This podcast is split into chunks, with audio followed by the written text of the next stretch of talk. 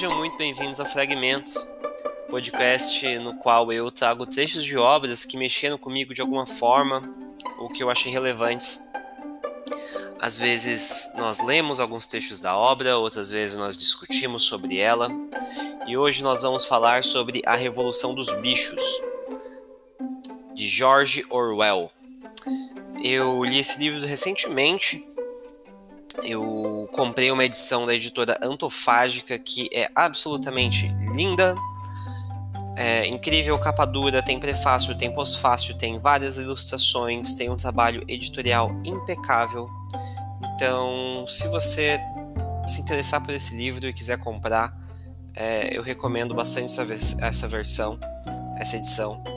É, isso aqui não é patrocinado, tá? Eu tô falando porque eu gostei mesmo. Ela tem um preço muito bom é, às vezes é o mesmo preço, né? Quando comprei estava até mais barato que as edições comuns de, de capa mole, então eu recomendo bastante, tá?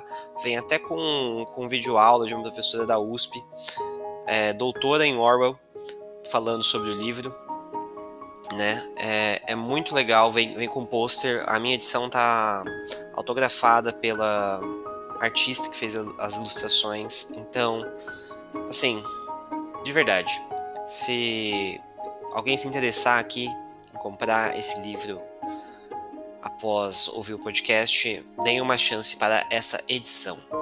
Tudo bem? Então vamos começar. É, antes de tudo, é, eu gostaria de convencer você a, a, ler esse livro, né? Então, dessa vez eu vou falar, vou tentar te convencer por que você deve ler A Revolução dos Bichos ou A Fazenda dos Animais em algumas outras traduções beleza? Então vamos lá.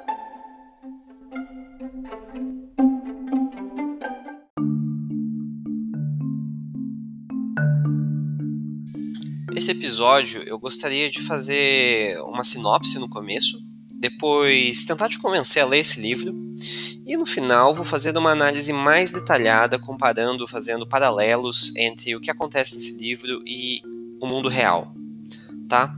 Então, talvez o último pedaço não seja muito interessante para quem não leu o livro ou tem medo de spoilers, mas eu acho, sinceramente, que não é, atrapalha em nada a leitura, porque são baseados em fatos históricos, né? Não é como se a gente não soubesse o que aconteceu no mundo.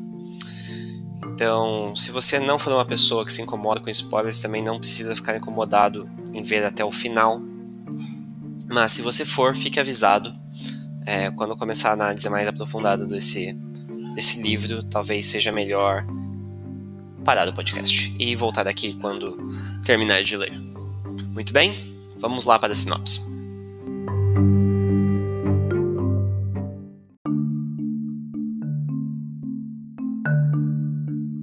Começando com a sinopse do livro, né? É, os animais de uma fazenda chamada Fazenda Imperial, na Inglaterra, decidem se rebelar contra seu cruel dono, o Sr. Jones. Depois que ele é expulso, os porcos, sendo os animais mais inteligentes da fazenda, são eleitos como os líderes da fazenda, que agora é chamada de Fazenda dos Animais. E ela é inicialmente governada por um sistema democrático que se prova bastante frutífero, mas lentamente esse sistema se degrada em uma ditadura implacável.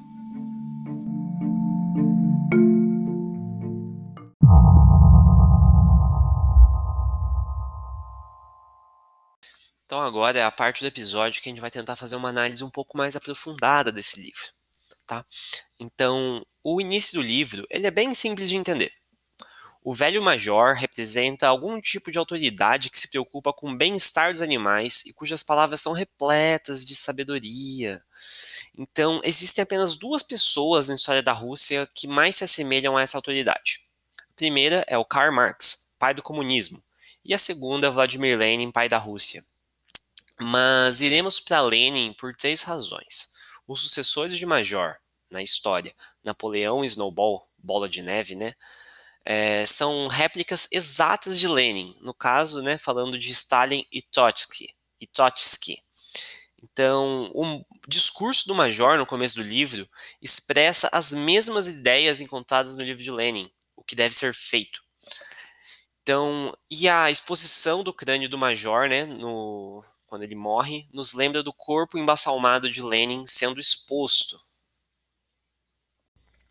E assim, o que eu mais gostei nas, nas alegorias desse livro são as numerosas dicas que ele dá no início para ajudar a gente a entender o que é o que.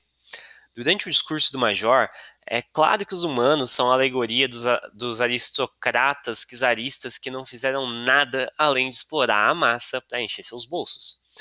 Orwell dissipa qualquer dúvida sobre essa comparação quando alguns animais chamam Jones de seu mestre, entre aspas. A massa foi levada a pensar que, como a Rússia pertencia aos czares, ela tinha que trabalhar abnegadamente pela soberania de seus líderes certeza de que o animalismo nada mais é do que a representação do comunismo, sendo a igualdade entre seus respectivos membros a essência de ambos. Seus, seus respectivos hinos também têm uma semelhança bem notável. Assim como Napoleão substitui o hino Animais da Inglaterra por Fazenda dos Animais, Stalin fez a mesma coisa quando trocou o hino do comunismo The Internationale por outro que considerou mais patriótico à sua época. Talvez minha conexão alegórica favorita desse livro seja aquela entre Moisés, o corvo, que se chama Moisés no livro, e a religião. Para começar, o nome é bem escolhido. É, Moisés é uma figura predominante em praticamente todas as religiões principais do Ocidente, então a gente vê primeiro que ele está mais próximo de Jones, que é o humano, do que do resto dos animais. Mas mesmo assim, esse falador esperto costuma aparecer na fazenda para falar sobre um lugar misterioso chamado, se eu não me engano, Montanha Açucarada, né? Que é para onde todos os animais vão quando morrem. Naturalmente, é, Moisés, o corvo, foge após a, rebelião, a rebelião ter sido bem sucedida na fazenda imperial.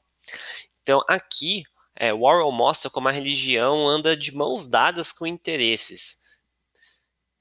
Então, ele faz né, uma crítica à, à religião como um instrumento de manipulação, né?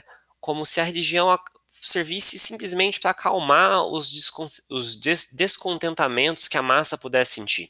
Quando as massas sentem que seu trabalho árduo está levando a nada como resultado de uma corrupção sem fim, fedorenta, incensante, eles rapidamente recebem a garantia da religião de que serão recompensados com acesso ao céu, né? Onde lá Deus considerará a alegria eterna como prêmio por por seu justo sacrifício durante a vida.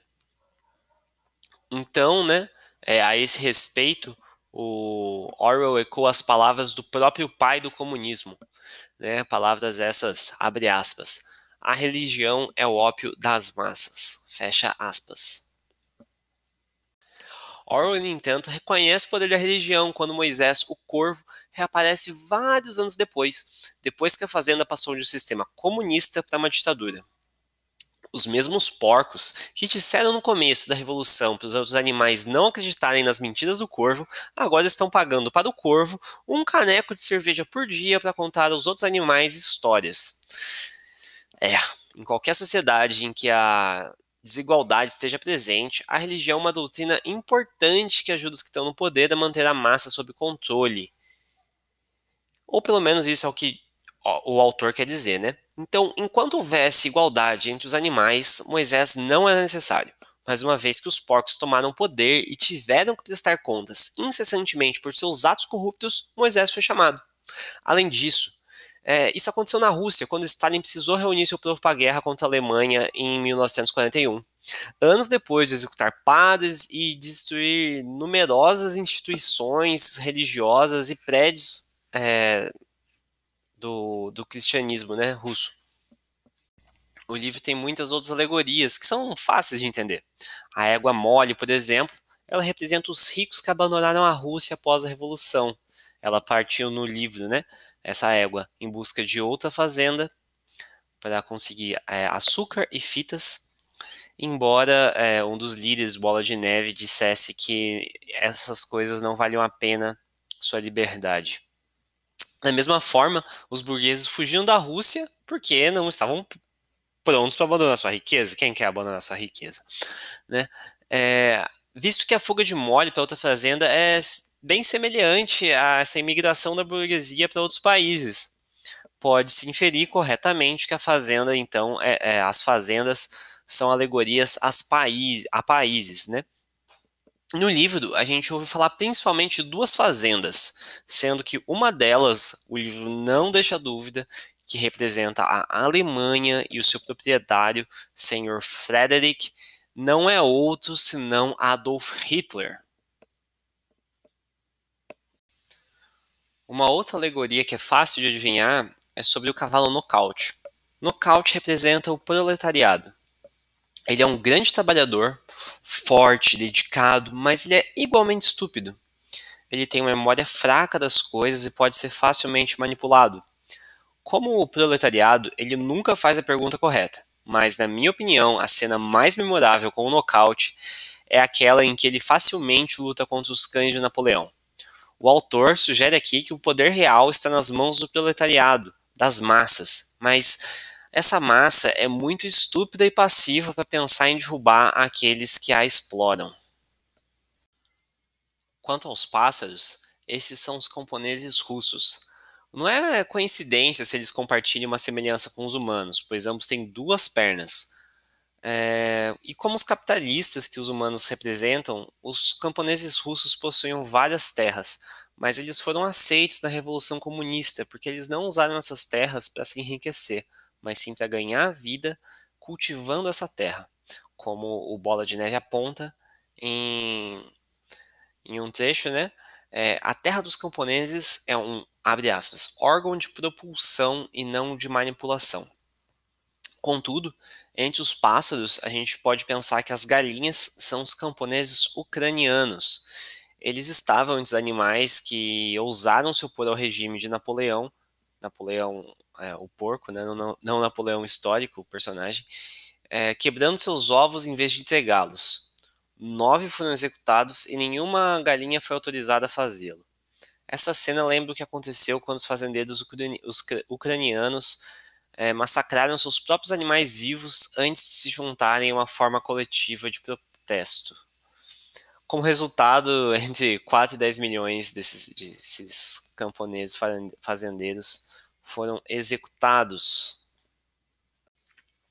Por fim, talvez a metáfora mais importante de todas desse livro deva ser a de Trotsky e de Stalin por meio de suas respectivas alegorias, Bola de Neve e Napoleão.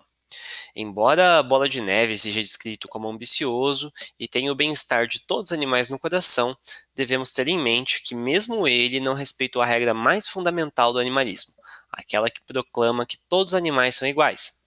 Ele fica mudo quando as fortunas e o leite vão para os porcos, em vez de ser dividido igualmente entre todos os animais.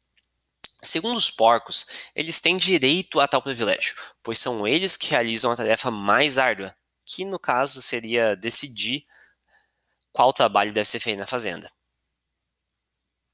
Entendem?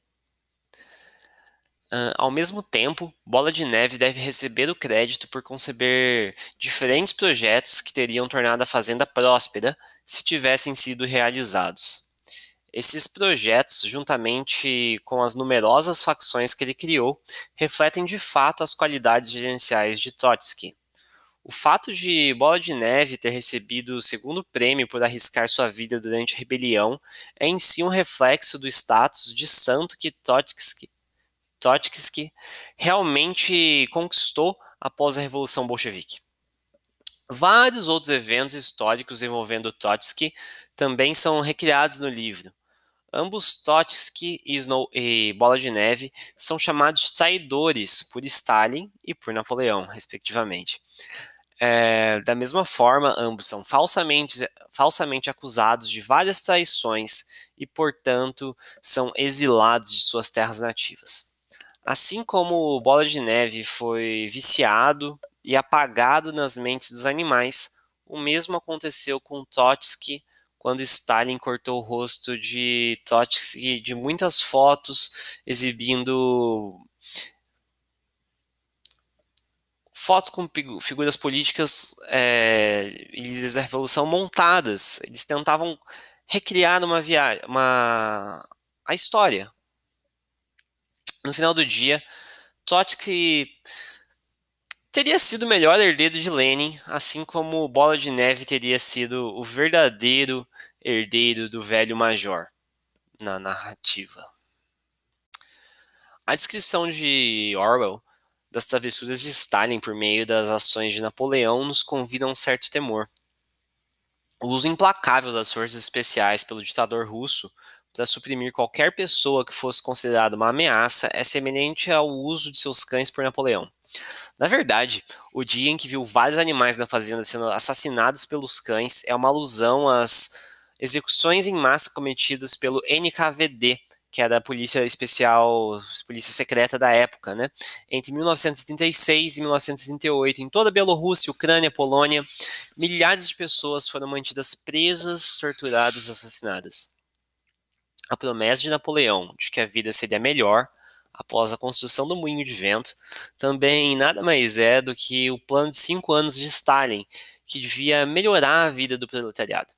Assim, a destruição do moinho de vento pode ser comparada ao primeiro fracasso de Stalin na colheita de qualquer fruto de seu primeiro famoso plano, e os cinco outros moinhos de vento construídos posteriormente para os numerosos planos de cinco anos colocados em prática durante o reinado de Stalin. Além disso, Orwell transmite como algumas das decisões de Stalin não tinham sentido algum, especialmente como as massas eram estúpidas em acreditar em tudo que ele lhes dizia. Em algum ponto da história, Napoleão declara que Bola de Neve está escondido em Pinchfield, mas alguns dias depois ele declarará que o traidor está na outra fazenda e tem conspirado com o Sr. Pilkington desde o primeiro dia. Então, Stalin acusa falsamente Trotsky de estar conectado com o serviço de inteligência alemão desde 1921 e com a inteligência britânica de 1926. Orwell também faz questão de aludir a uma das práticas mais notórias de Stalin, a distorção da informação. Durante seu reinado, muitas fotos foram retocadas para camuflar a verdade. Então, Sitotsky naturalmente seria o primeiro a ser vítima dessa manipulação de fotos. Stalin, no entanto, não sentiu remorso quando mandou deletar seus próprios homens das fotos que o mostravam ao lado para preservar sua reputação. Depois de Nikolai Yerezov, perdão se eu falei errado o nome dele, um dos mais fiéis de Stalin, foi acusado de assassinatos em massa e admitiu sua devassidão homossexual. Ele foi deletado em qualquer foto que o mostrasse com Stalin. Pois é, manipulação da verdade, fake news, pós-verdade. Um livro tão antigo falando sobre uma revolução tão antiga, mas que ao mesmo tempo é tão atual. Pois é. Há mais pequenos detalhes sobre o reinado de Stalin que foram incluídos no livro. Como eu disse antes, Stalin mudou a canção do comunismo de Internacional para uma canção mais patriótica. Além disso, o reaparecimento de Moisés, o corvo, na Fazenda dos Animais destaca a hipocrisia de Stalin em relação à religião. Sendo ele mesmo um ateu, Stalin acreditava que a religião era um ópio e que precisava ser removida da sociedade para criar a sociedade comunista ideal. Consequentemente, sua ascensão ao poder resultou na perseguição de dezenas de milhares de freiras, monges, padres, bispos. No entanto, quando ele precisou, reunir suas tropas para a Segunda Guerra Mundial, a igreja foi reinstituída para apelar ao patriotismo. É, pois é.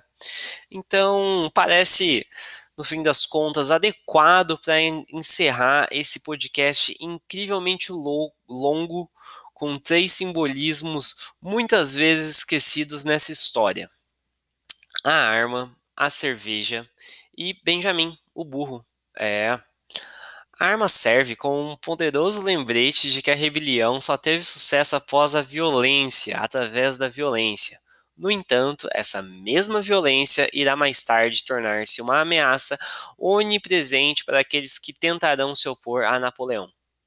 A Revolução Russa também foi alcançada apenas através da violência. O czar Nicolau II e sua família, incluindo a princesa Anastásia, foram todos executados. Eles executaram a linhagem toda. Mas a violência parecia para eles a única solução para todos os seus problemas. Aqui está uma citação do próprio Stalin, abre aspas. A morte resolve todos os problemas. Nenhum homem, nenhum problema. Fecha aspas. A ironia está no fato de que a mesma ferramenta que ajudou os comunistas a atingirem seu objetivo, mais tarde transformaria seu sistema comunista ideal em uma ditadura. Ou seja, a violência os trouxe de volta à estaca zero. O mesmo pode ser dito sobre a cerveja, que simboliza a corrupção. No fim, vemos que o Sr. Jones se entregava à bebida e, como resultado, os animais da fazenda eram frequentemente maltratados. Essa cena é reproduzida no final da história, quando agora é Napoleão e os outros porcos que gostam de uísques e cerveja. Na vida real, o czar Nicolau II e seu governo eram corruptos, tanto mais que os economistas, que, tanto mais que os comunistas acabaram derrubando eles. Ironicamente, os chefes do novo sistema comunista, por sua vez, ficaram encharcados de corrupção, trazendo a Rússia de volta para a estaca zero mais uma vez. É, é o tal do acabar com essa coisa aí.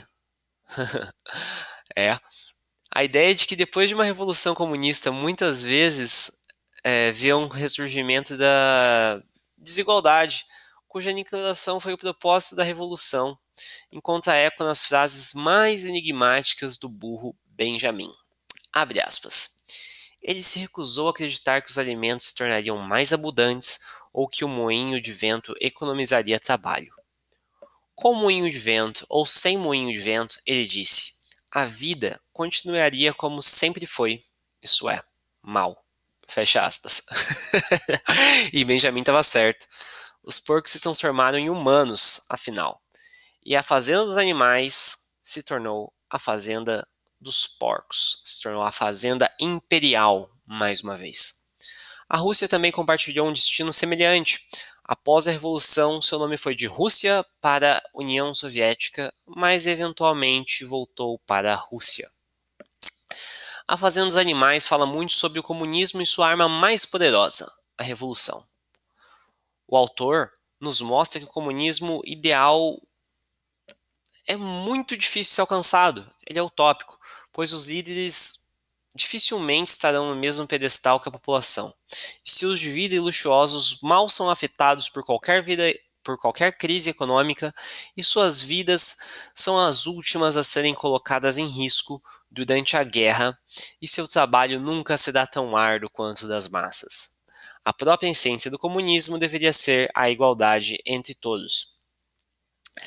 Então, essa é a crítica que o autor deixa, mas é aquela, né? A gente não pode falar que esses ideais comunistas não trouxeram benefícios à sociedade como um todo.